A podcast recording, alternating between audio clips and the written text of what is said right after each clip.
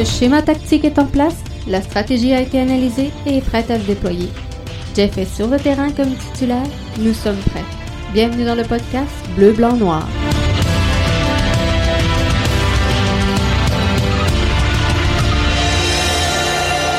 Bonsoir tout le monde et bienvenue au podcast Bleu, Blanc, Noir, l'édition du 11 décembre 2020. Jeff Morancy qui s'installe avec vous encore une fois pour les 30 prochaines minutes. Question de fermer cette semaine-là. Euh, gros show encore ce soir. On a plusieurs euh, sujets que je veux discuter avec vous. Euh, demain, bien sûr, le, le, grand match, la grande finale dans la MLS qui opposera le Sanders de Seattle au crew de Columbus, qui sortira vainqueur de ce duel-là. Ça va être vraiment un match intéressant à surveiller, ça c'est certain. Le match également qui euh, s'en vient, on va s'en parler en détail lundi, mais le match face à CD Olympia pour euh, l'impact de Montréal, ça s'en vient également, le match retour. Le 15 décembre, donc 2020, sur le coup de 20 heures, ça va être absolument à euh, ne pas manquer. Et ce soir, ben, je veux qu'on se parle de l'impact en CPL en 2021. Euh, Est-ce que c'est possible? Est-ce que c'est absurde? C'était la question Twitter que je vous posais aujourd'hui. Et euh, l'impact en CPL pour 2021, est-ce que c'est un avenue à considérer? Je pense que vous êtes unanime. Euh, c'est assez clair dans la réponse que c'est non à 74,2% alors que oui, euh, seulement 26% des répondants. Euh, je vous explique mon point de vue. Vous allez peut-être pas le partager. Vous avez le droit, on est là pour ça d'ailleurs, discuter ensemble. Puis si vous êtes là, que ce soit sur Facebook, sur YouTube, sur Twitter, Periscope, je vous invite à embarquer des nôtres et à, venir discuter de choses possibles dans le contexte actuel. Je remémore un peu les choses pour euh, la saison 2020 de l'impact de Montréal et cette réalité s'applique à l'ensemble euh, du, climat canadien finalement. Donc euh, les Whitecaps, le Toronto FC et bien sûr l'impact de Montréal. Dure saison pour tout le monde. Euh, dans cette pandémie, ça c'est vrai, c'est à travers tout le circuit au grand complet. Je pense que c'était difficile pour tout le monde. Euh, si tu aurais mis temporairement dans le sondage, est-ce que le résultat change? Peut-être. Mais, je vous explique mon point de vue, euh, Mathieu. Moi, sincèrement, je pense que 2021, l'impact en CPL, pour 2021 seulement. Attendez, là. Je ne vous ai pas expliqué mon concept. Mais 2020, année difficile pour toutes les formations à travers tout le circuit Garber, euh, privé d'énormément de revenus. C'est vrai pour l'impact. C'est vrai pour les Whitecaps. C'est vrai pour Toronto. Si on regarde les statistiques, faut pas oublier que l'impact, on, on aura beau dire que L'impact de Montréal est une grosse formation, est une formation de premier plan. Encore faut-il que cette formation-là soit un projet viable économiquement. Comprenez-vous?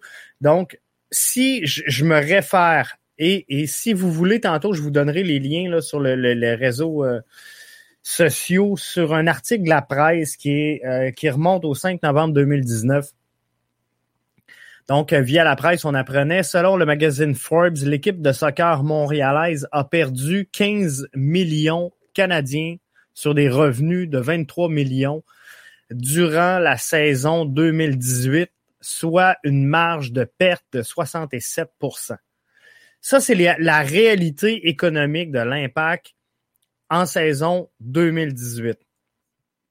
À la fin de la saison 2018. L'Impact de Montréal, qui est une entreprise privée, donc qui n'a pas besoin de dévoiler ses états financiers sur la place publique, comme c'est le cas pour les euh, ONBL, comme c'est le cas pour les organismes publics. Euh, c'est une entreprise privée. Elle n'est pas obligée de rendre public ses comptes et euh, elle n'est pas redevable à personne. C'est une entreprise privée. Joey Saputo a clairement indiqué sur la place publique que l'impact de Montréal génère des pertes d'environ 11 à 12 millions canadiens depuis son entrée en MLS en 2012. L'impact de Montréal depuis 2012 cumule des pertes de 11 à 12 millions par année. À un moment donné, il, faut un frein à tout ça. Et 2020, j'arrive à 2020, j'ai pas eu le temps de préparer l'infographie que je voulais. On fait un calcul ensemble. Je vais, je vais le faire en même temps que je vous parle. Je le partage avec vous. Selon ce que j'ai trouvé comme euh, information sur les internets en cherchant à droite et à gauche sur des sites très, très crédibles. Euh, la foule moyenne au Stade Saputo pour l'impact la saison 2019. Je prends pas 2020. Euh, je pense que c'est clair que ça serait pas bon. Je prends 2019. La foule, elle est de euh, 15, euh, 17 655. Ça, c'est la moyenne. 17 655. C'est la moyenne de spectateurs qui se rendent au stade Saputo pour voir un match de l'Impact de Montréal. Il y a 20 matchs locaux dans la saison. On a 353 100 personnes qui se rendent au stade Saputo. Si on fait euh, une recherche rapide sur les statistiques de l'impact, le prix moyen des billets est de 30 dollars pour l'impact. Il y en a des plus chers, il y en a des moins chers. L'effet de balancier, on va chercher 30 dollars. Je suis à 10 593 000 dollars que l'impact n'a pas généré cette année. J'ajoute à ça les 11 millions de pertes que Joey Saputo a lui-même annoncé.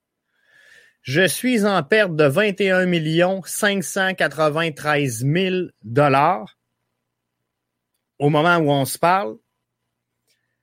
Et je retire à ça les revenus de concession. Il y a 17 655 personnes qui se rendent au stade Saputo. 20 matchs par année, il y a 353 100 personnes. Disons que ces gens-là consomment tous pour 3 dollars. Ça, c'est une moyenne qui est très conservatrice parce que si vous prenez une bière au stade Saputo, vous allez voir que vous le dépassez amplement, mais c'est pas tout le monde qui consomme une bière. Mais euh, il y en a qui vont prendre une bière, un hot dog. Bref, 3 dollars, je pense que c'est un chiffre qui est juste, qui est réaliste. J'espère que vous en conviendrez. Je rajoute un million à cette perte-là. Donc, je suis à perte de 24 millions au moment où on se parle. L'impact s'en va jouer à l'extérieur tout au long de cette saison-là. Faut que j'héberge mon équipe. Faut que je les voyage faut que je les nourrisse au restaurant. Donc, je vous le dis, l'impact ne s'en tire pas cette saison en bas d'une perte de 30 millions. On peut considérer facilement que l'impact de Montréal pour la saison 2020, c'est des pertes à la hauteur minimale de 30 millions de dollars. On aura beau dire qu'on veut un disque, qu'on on veut un œuf complet qu'il va falloir amener piger dans nos poches, je vous le dis, c'est des pertes d'au moins facilement 30 millions pour l'impact cette saison.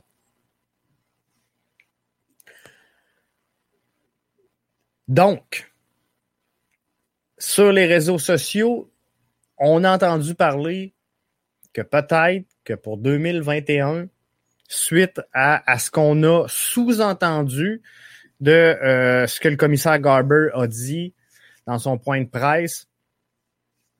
comme sous-entendu que ça avait été très difficile pour les équipes canadiennes, qu'on pourrait pas faire une autre saison avec pas de gens euh, dans les stades et il va falloir trouver un moyen pour les équipes canadiennes parce que ça fait pas de sens.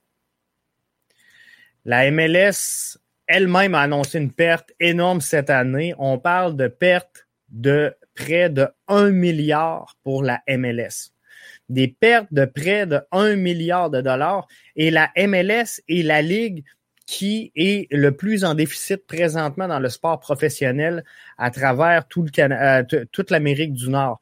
Donc, je pense, si je me trompe pas, là, en, saison 2018, et euh, faudra aller vérifier parce que là, j'ai perdu le lien que j'avais tantôt, mais euh, il y aurait comme quelque chose comme 13 équipes sur 23 qui seraient déficitaires. Bref, c'est euh, vraiment pas facile pour euh, les équipes en MLS.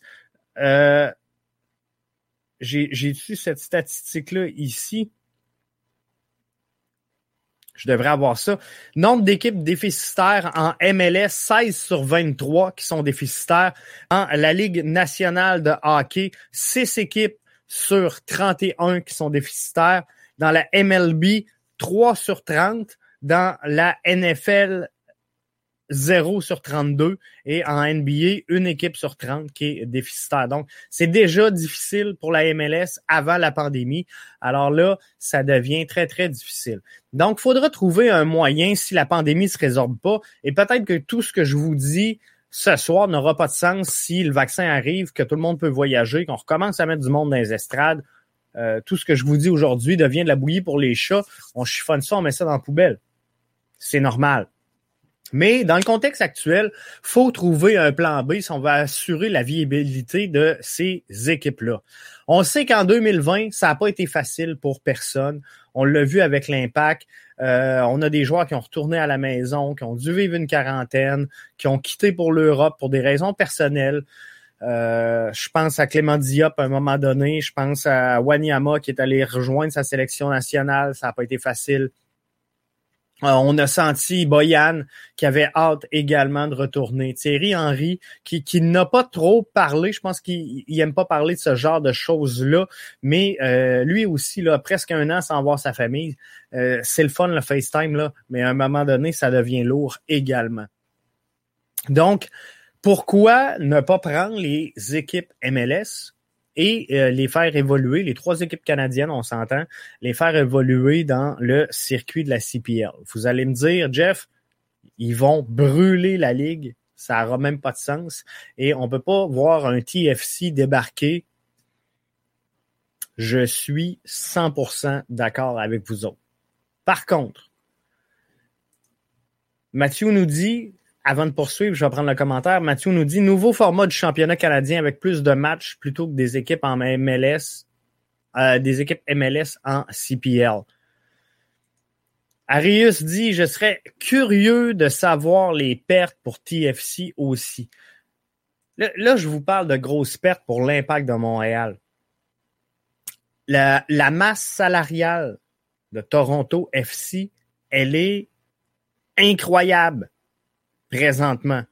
Toronto FC, pour la saison 2018, engrange une perte qui est encore pire que l'impact de Montréal. Toronto FC pour 2018, c'est des revenus de 43 millions avec une perte de 19 millions, soit 7 de plus que l'impact de Montréal. Mais on greffe à tout ça des revenus de 43 millions qui sont drôlement amputés cette saison.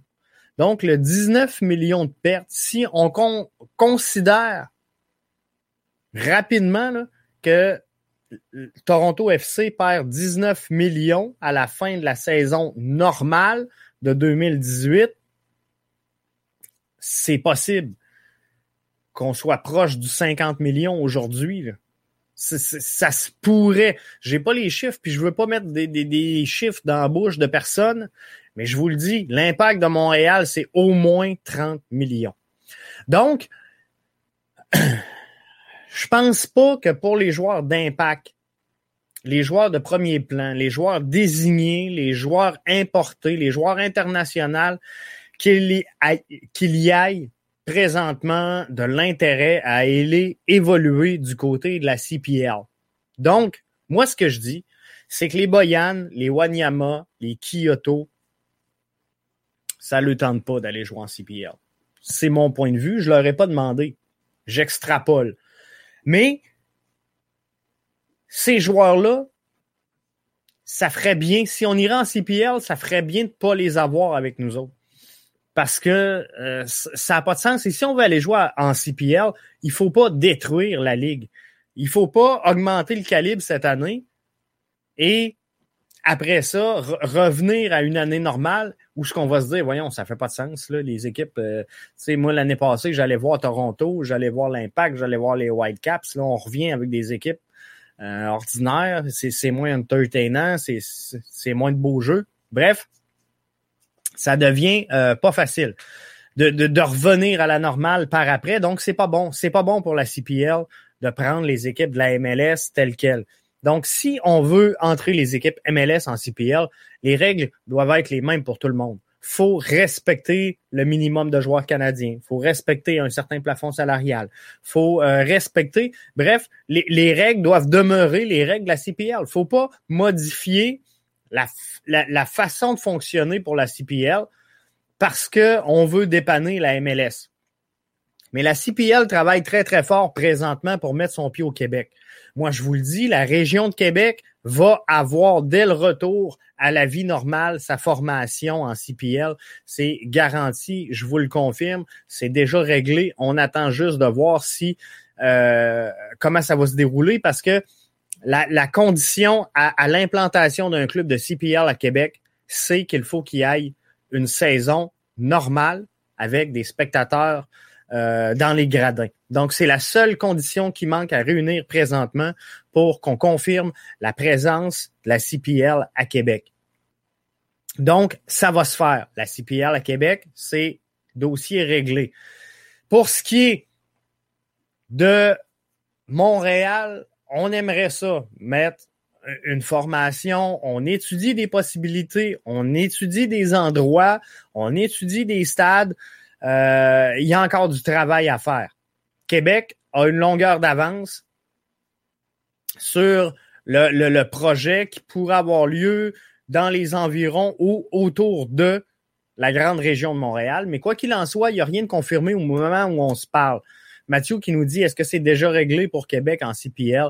Mathieu, je te confirme que euh, pour Québec, la seule condition qui reste à remplir, c'est d'avoir une saison normale, complète et euh, un peu de temps pour se revirer de bord. Il ne faudrait pas que la CPL dise OK, on commence à jouer demain.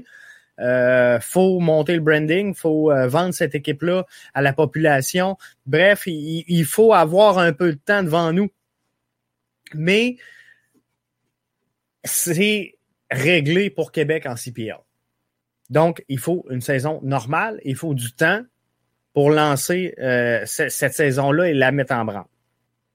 Ceci étant, donc, la CPL cherche la visibilité au Québec, d'avoir l'impact dans son giron pour la saison 2021. Et je parle pas de 2022-2023, juste pour 2021, l'année où on n'est pas sûr parce qu'il y a la fin de la pandémie qui va être là. Il faut une formation au Québec en CPL parce que la CPL sera jamais une formation, euh, euh, une, euh, ligue canadienne d'envergure sans une présence de Québec dans son milieu. Et ça va être une porte beaucoup plus facile après pour entrer au Nouveau-Brunswick également, parce qu'on sait qu'il y a un projet dans, dans, les environs de Moncton, Nouveau-Brunswick, on veut s'implanter là. Bref, on va en reparler de la CPL dans une autre émission. Mais, comme je vous dis, les joueurs de premier plan, les joueurs internationaux ne voudront pas évoluer en CPL et c'est comprenable. Mais d'un autre côté, la CPL ne veut pas d'avoir ces joueurs-là non plus dans son giron. Donc, moi, ce que je dis, c'est qu'on a des Boyan qui ont trouvé la saison longue, on a des Kyoto qui ont trouvé la saison longue, on a des Wanyama qui ont trouvé ça long également. Est-ce qu'on peut prêter ces joueurs-là à une formation de leur environnement naturel, où ils vont aller rejoindre leur famille? Donc, pour un an, on dit à Wanyama, garde, trouve-toi une équipe qui ferait ton affaire près de chez toi, où tu seras de ta famille. Nous, on, on va t'envoyer en prêt là-bas et on va faire jouer nos jeunes Canadiens issus d'un produit de l'Académie de l'Impact qui est jeune, qui va être comme ça et, qui va se construire dans le projet de CPL, qui va avoir des minutes de jeu, qui va apprendre à un bon rythme, à un bon calibre de jeu également pour se mettre en, compétition. Donc, moi, je pense que c'est sincèrement logique de le faire. C'est sûr que pour Toronto, on ne se fera pas de cachette, ça devient plus difficile parce que Toronto a une équipe beaucoup plus étoffée. À Montréal, un coup qu'on sait euh, qu'on a réussi à relocaliser euh, Boyan, Wanyama, Piet, et, et Boyan, on va peut-être le perdre de toute façon. Donc, mis qu'on aille replacer là, Kyoto, euh, Piet peut-être, euh, Wanyama, on va avoir fait le tour. Tranquillement, pas vite. Donc, on, pourrait avoir une formation. Vancouver est un peu pareil. Vancouver, a replacé euh, Ali Adnan, Mickey euh, replacé Cavallini, mais encore là, il pourrait évoluer avec cette formation-là. C'est un joueur canadien, euh, un joueur qui vient d'ici, donc pourrait très bien se démarquer euh, en, en, CPL. Aurait peut-être pas l'intérêt, comme je vous dis, donc on pourrait le prêter. Ça serait de bon augure. Arius qui nous dit une bonne idée de mettre une équipe dans la CPL. Voilà donc voilà pourquoi il faut encore plus de joueurs locaux pour Montréal. Je crois que ces facteurs rattrapent l'impact à cause du, du manque de sentiment d'appartenance auprès de la communauté soccer québécoise. C'est clair que l'impact euh, manque une partie à ce niveau-là du sentiment d'appartenance auprès de la communauté du soccer québécois.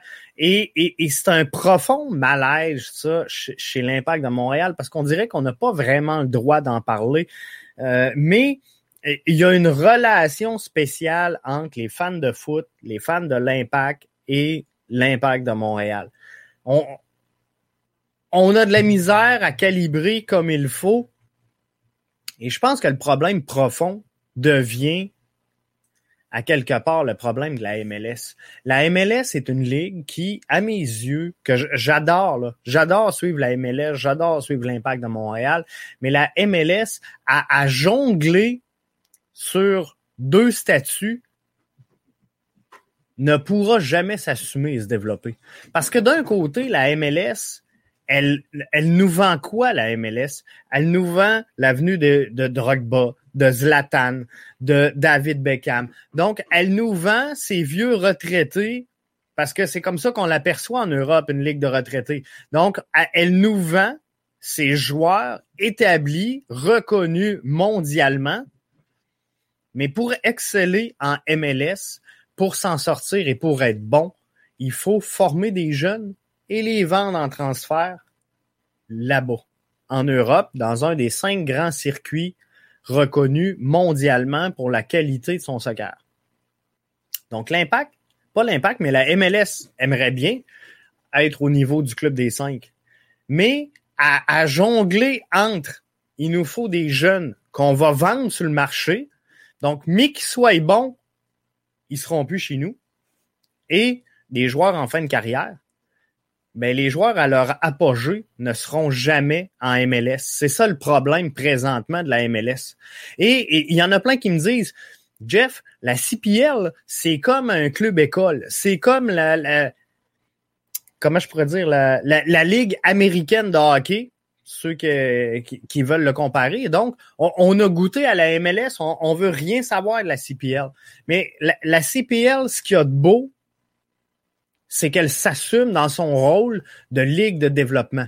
La CPL veut être une ligue jeune, veut être une ligue qui va offrir un tremplin à certains joueurs et veut pas ramasser ces joueurs-là. Euh, il y, en a plein qui disent Zlatan n'ira jamais en CPL. CPL est contente. CPL veut rien savoir de Zlatan, veut rien savoir d'un Drogba, d'un euh, non. La CPL elle, veut devenir une jeune académie pour promouvoir le talent canadien et l'envoyer l'autre bord en Europe. C'est ça la CPL. C'est pas pour rien qu'ils veulent pas de lien avec la MLS, qu'ils veulent pas être des clubs d'académie de la MLS. Non. Mais la, la, MLS présentement a un trouble d'identité. Donc de jongler entre je forme des jeunes puis je les vends ou je ramasse des vieux en fin de carrière, ben entre les deux, les joueurs sont à, à leur apogée et ils ne sont pas en MLS. Donc, Alfonso Davies, qu'on crée ici, qu'on met au monde, qu'on expédie l'autre bord et qui va revenir à 37-38 ans, on a manqué totalement le phénomène. On a manqué le phénomène parce que là, il est pas assez bon pour convaincre les gens d'aller le voir. Il y a personne là qui ça faisait pas la file pour aller voir jouer Alfonso Davies à sa première saison. Il a marqué un but en MLS à sa deuxième saison première saison d'Alfonso Davies à MLS, c'est un jeune qui arrive, qui taille sa place, qui gruge et qui développe son talent. Pensez pas qu'Alfonso Davies, il, jouait à Vancouver comme il joue présentement au Bayern. C'était pas ça du tout. Donc, ça attire pas les foules. Mais quand on a commencé à comprendre le phénomène Alfonso Davies, pop, disparu. Disparu, traverser l'autre bord de l'océan. Et là, la MLS pourrait générer des retombées importantes au guichet si les Whitecaps de Vancouver auraient présentement Alfonso Davies, et si, par exemple, l'Impact de Montréal aurait Jonathan David, et si Toronto euh, en, aurait un ou deux également, il y aurait une rivalité de un qui serait folle, et de deux, la MLS attirerait les regards, attirerait l'attention, mais ces jeunes-là veulent rien savoir de rester en MLS parce que le, talent, il est l'autre bord. L'attraction est l'autre bord. Le rêve de jouer avec les grands est l'autre bord. Donc, à partir du moment où tu dis, moi, j'ai pas de ligue qui est capable de séduire et d'aller jouer au top niveau. La MLS, demain matin, enlève son plafond salarial et disent, allez-y, allez vous battre avec la Ligue des grands. Nous autres, on va monter jusque-là et on va devenir une Ligue de soccer qui est dominante à travers le monde parce qu'on a notre façon de faire notre soccer qui est nord-américain et ça va être de toute beauté. Mais la réalité, c'est que la MLS n'est pas prête à aller là. Pourquoi? Parce que la MLS a trop de petits marchés. Je vous le disais tantôt, je vous donnais la statistique euh, sur euh, les, équipes qui sont en perte. En 2018, c'est 16 équipes sur 23 qui sont déficitaires. Imaginez si on dit à ces équipes-là, les trois DP, oubliez ça cette année, là, c'est all you can pay, all you can have. Donc, tant que tu peux payer, tant que tu vas avoir. Fait que va en chercher des joueurs. Mais là, là, avec la pandémie, les équipes européennes, ils ont fait comme nous autres, là. Ils ont chuté et il y a plusieurs formations en Europe qui sont présentement euh, il fait chaud là. Ils n'ont jusque là puis euh, ils ont hâte, ils ont hâte que les activités reprennent et que le cours des choses soit revenu à la normale. Donc d'aller chercher des joueurs, ça devient beaucoup plus facile. Je vous garantis que si demain matin, l'Inter de Miami, de David Beckham, a les mains lousses et qu'on lui dit va chercher qui tu veux là-bas, mais ben, des équipes de premier plan qui sont dans des, des, positions confortables, comme euh, Miami, comme euh, le LA Galaxy. Bref, euh, vous connaissez les, les, endroits un petit peu plus glam, le New York FC. Ça devient le fun d'aller chercher des joueurs l'autre bord et peut devenir un bel atout. Je vais prendre quelques commentaires parce que ça défile rapidement. La MLS a pris 15-20 ans pour obtenir un nom au soccer international et selon moi, euh, Alberto, ils, sont rendus encore au, sommet. La MLS a une belle ambition, mais la MLS doit recentrer son produit pour vivre à la hauteur de ses ambitions. Et il n'y a rien là. Si la MLS décide de dire, nous, on produit des talents pour les équipes européennes, fine. Mais fais-le, puis assume-toi. Assume ton choix, assume ce que tu es, puis vends-le comme ça. Mais à partir de ce moment-là, ben, tu vas avoir ton public de niche. Fait que ça, c'est dit. Jeff, l'équipe nationale des États-Unis a décidé de prendre des joueurs qui jouent en Europe et le moins de joueurs possible de la MLS dans le passé. Comprenez-vous? C'est là. On prend des joueurs qui jouent en Europe et le moins possible dans la MLS. Pourquoi? Parce que eh, ça fait pas de sérieux la MLS parce que ils n'ont pas d'identité sont soit trop jeunes, soit trop vieux, mais sont pas à leur apogée. Ce n'est pas une chose d'argent, nous dit Alberto via euh, Twitter. C'est plus une chose de niveau. Les joueurs préfèrent jouer à l'Europe. Sincèrement, Alberto, moi, je suis pas prêt à dire ça. Moi, je pense que dans le soccer, c'est une grosse business, Alberto, et c'est It's Money Talk. Euh, il faut avoir de l'intérêt des sports aux États-Unis. C'est le quatrième, cinquième sport dans cette liste. Mais ça, c'est l'œuf ou la poule, hein, Alberto. Donc, est-ce que le sport euh, va devenir un sport de tête et les gens vont embarquer ou les gens vont embarquer quand la MLS va être un sport de tête? Donc là, là, faut que tu donnes un premier coup de pédale dans le bon sens pour ramener ton produit. Mais moi, je vous le dis, si la MLS veut faire partie des cinq grands circuits européens, c'est facile. Il y a une fusion qui s'en vient, qui se pointe le bout du nez. Je vous l'ai partagé sur euh, Twitter cette semaine avec la Liga MX. On dit que la, FIFA aurait autorisé cette fusion-là. C'est dramatique pour l'impact. Dramatique, je vous le dis. L'impact n'aura pas les moyens de suivre euh, le développement de cette Super Ligue-là si la, la, MLS et la Liga MX se fusionnent Montréal devient un trop petit marché présentement, euh, pourrait tirer son épingle du jeu, mais il faudrait beaucoup d'autres investisseurs et il faudrait allonger euh, beaucoup de dollars.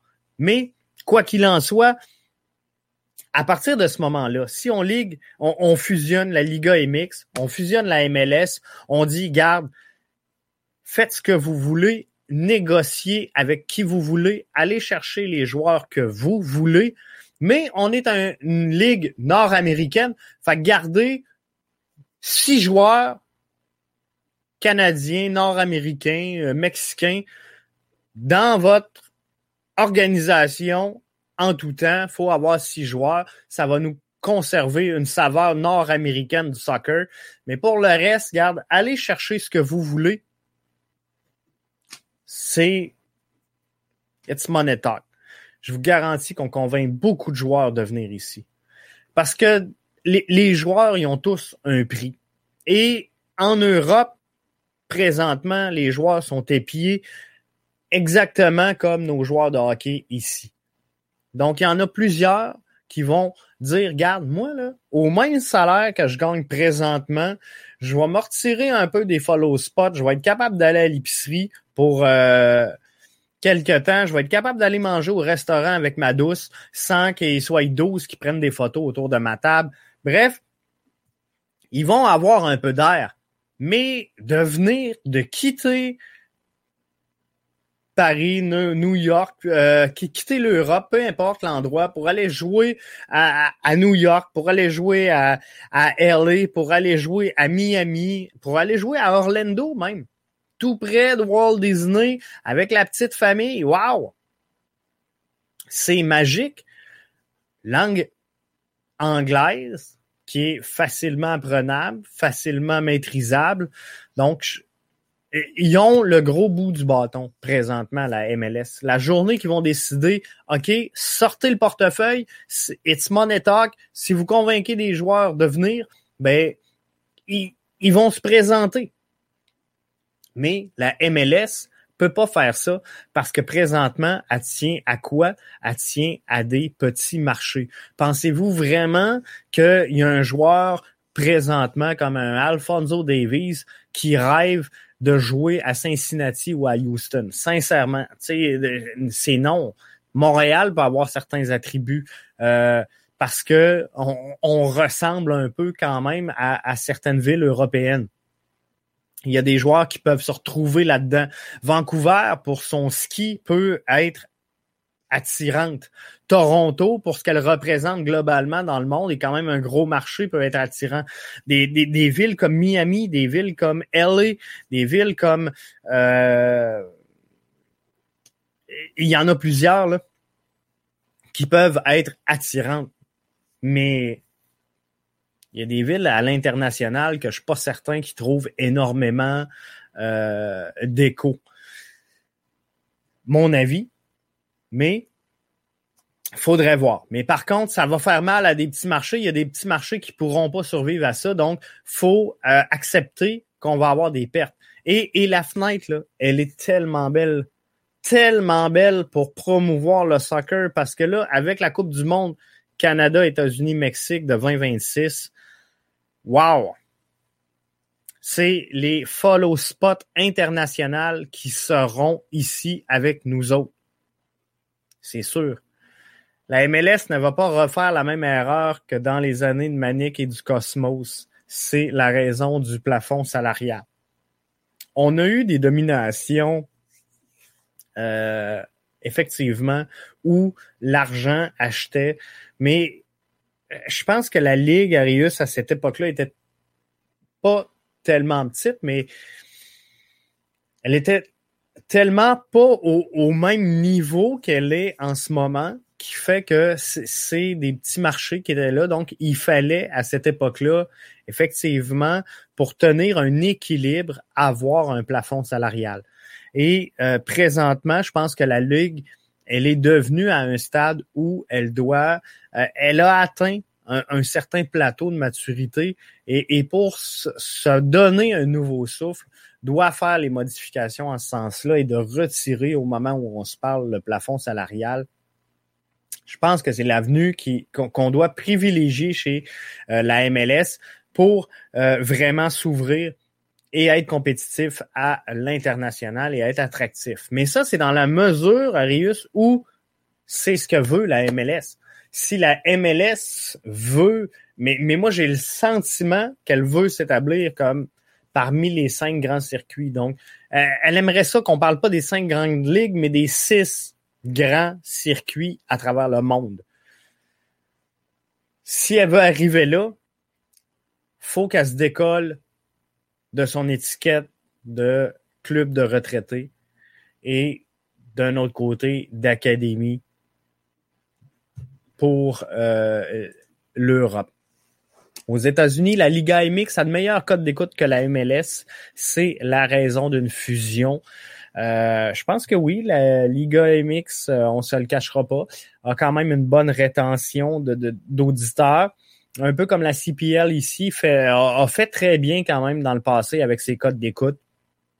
Et mais, mais tout ça provient essentiellement, Mathieu, du fait que ces ligues-là euh, s'assument, assument ce qu'elles sont. Euh, l'académie, pas, l'académie, mais la CPL se veut un peu une ligue de développement d'académie, de jeunes joueurs.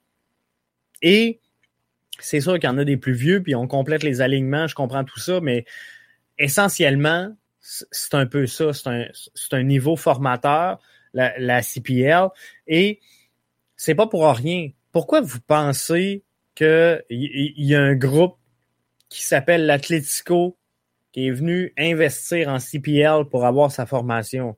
Pourquoi on parle autant dans la région de Québec de l'Olympique lyonnais qui voudrait acheter son club de CPL et de le mettre dans la grande région de Québec?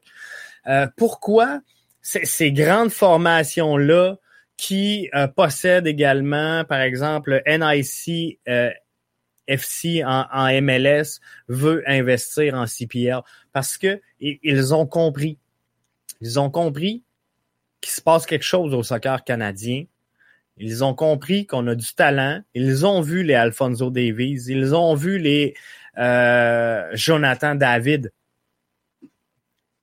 Ils savent qu'on est en retard sur eux autres et ils savent qu'il y a du développement à faire ici, en sol canadien, pour amener le soccer à un autre niveau mais quelle belle niche pour l'Olympique lyonnais d'avoir son pied à terre au Canada et dire moi je forme des jeunes au Canada que je vais prendre à, bon prix qui vont avoir partie de notre académie de CPL, tout petit, qu'on va avoir fait pousser dans le giron de l'Olympique lyonnais et qui vont pouvoir sauter directement chez nous. Ils feront pas ça en MLS. Ils feront pas ça en MLS. Parce que en MLS, s'ils amènent ces jeunes-là, ils n'auront pas d'équipe, ils seront pas compétitifs. Donc, ils vont faire quoi? Là? Ils vont greffer des restants de talent pour être compétitifs et attirer des foules et au moins atteindre le break-even et euh, pouvoir perdurer dans cette ligue-là. Tu sais, Joey Saputo, là, euh, vous aurez beau me dire, Jeff, ce gars-là a de l'argent, mais il a de l'argent pourquoi? Il a de l'argent parce que c'est un homme d'affaires, il a de l'argent parce qu'il s'est compté, il a de l'argent parce qu'il est en mesure de réaliser ses projets. Donc, un gars qui a de l'argent acceptera pas de perdre des 30 millions, comme c'est le cas cette année, euh, plus, pendant plusieurs années. Ça fait 12 ans qu'il est en MLS, Joël Saputo. Ça fait 12 ans qu'il perd 11 millions par année. Pensez pas qu'il va en perdre 11 pendant encore 10 ans. À un moment donné, c'est le fun d'avoir une passion, mais euh, euh, un, homme d'affaires va euh, tirer la plug un jour, je vous le garantis. Philosa a reçu des plaintes de l'impact quand il parle de CanPL. Ils feront pareil. Ils feront pareil. Ils enverront des, des, des, des plaintes au niveau de l'impact. Ça me dérange pas. Euh, je dois rien. J'ai aucun lien avec l'impact de Montréal. Et euh, c'est un show où on, on, analyse et on dit ce qu'on pense. Mais moi, je pense que sincèrement, le projet d'amener temporairement l'impact et, et sans l'amener, si vous voulez pas voir l'impact en CPL, là, il y a un autre plan. On fait juste retirer les trois équipes canadiennes et on joue des matchs amicaux en CPL, en sol canadien. S'il y a des équipes qui vont venir de la Liga MX euh, s'installer ici, fine, qui viennent. S'ils sont prêts à faire un 14 jours de, quarantaine pour venir jouer contre nous autres, ben, qui viennent. On va leur ouvrir grand la porte et on, on va s'amuser. Mais on n'écœurera pas tous les joueurs on va pas froisser toutes les familles, on va pas dépenser et euh, vider un, 30 millions dans le vide. Comprenez-vous, on va se faire un projet qui a du sens. Arius nous dit CPL peut-être un jour dans le Bas-Saint-Laurent. Je pense sincèrement que euh, CPL pourrait peut-être tenir le fort euh, effectivement dans, dans le Bas-Saint-Laurent un jour. J'ose y croire. je pense que un projet de PLSQ serait euh, crédible présentement au, au Bas-Saint-Laurent. Je pense qu'on aurait tous les, les, atouts. Euh, manquerait quelques installations sportives. On se le cachera pas. Je comprends pas qu'en 2020, on n'aille pas de stade de soccer intérieur synthétique, typiquement à 11. Dans le Bas-Saint-Laurent, je comprends pas. On a un terrain qui est super beau, le stade Premier Tech, mais pour moi, c'est pas suffisant pour euh, attirer la, PLSQ avec la surface douteuse. Mais on, a des belles installations. Ça s'en vient, on s'en va dans le bon sens. Hey, Là-dessus, ça fait 15 minutes. J'ai défoncé. je vous remercie d'avoir été là. Je vous souhaite un bon week-end. Demain, euh, on va se parler tout de suite après le match. Hein. C'est la grande finale demain quand même euh, de la MLS. Alors, ça va être euh, tout un match à ne pas manquer. J'ai ça ici. Non, ça, c'est le match retour. 15 décembre, mardi. Le euh, match retour, donc, à ne pas manquer. CD Olympia, Impact de Montréal, c'est euh, le 20. Et le match final de la MLS, ce sera bien sûr à ne pas manquer demain, 12 décembre, 8h30, présenté à TVA Sport, le Crew de Columbus contre le Saunders de Seattle. Ça va être de toute beauté. J'espère que vous serez là, j'espère que vous serez présent et que vous allez suivre ce match-là flash tes lumières, t'as défoncé ton temps. Il faudrait que je fasse comme Denis Lévesque. on ferme, on ferme tout dans le studio. Non, merci d'avoir été là et on se retrouve donc demain pour un euh, podcast d'après-match suite à la rencontre Saunders Crew de Columbus. Sinon, on se retrouve lundi. Mais manquez pas, dans quelques instants, la version audio sera disponible sur toutes les plateformes de podcast qui sont disponibles. Merci d'avoir été des nôtres. Merci à Rius qui euh, était là avec nous. Euh, bon week-end, Alberto. On a partagé ton podcast sur Radio Sport Montréal. Merci, gang. Je vous invite à suivre Radio Sport Montréal sur les réseaux sociaux. Bye.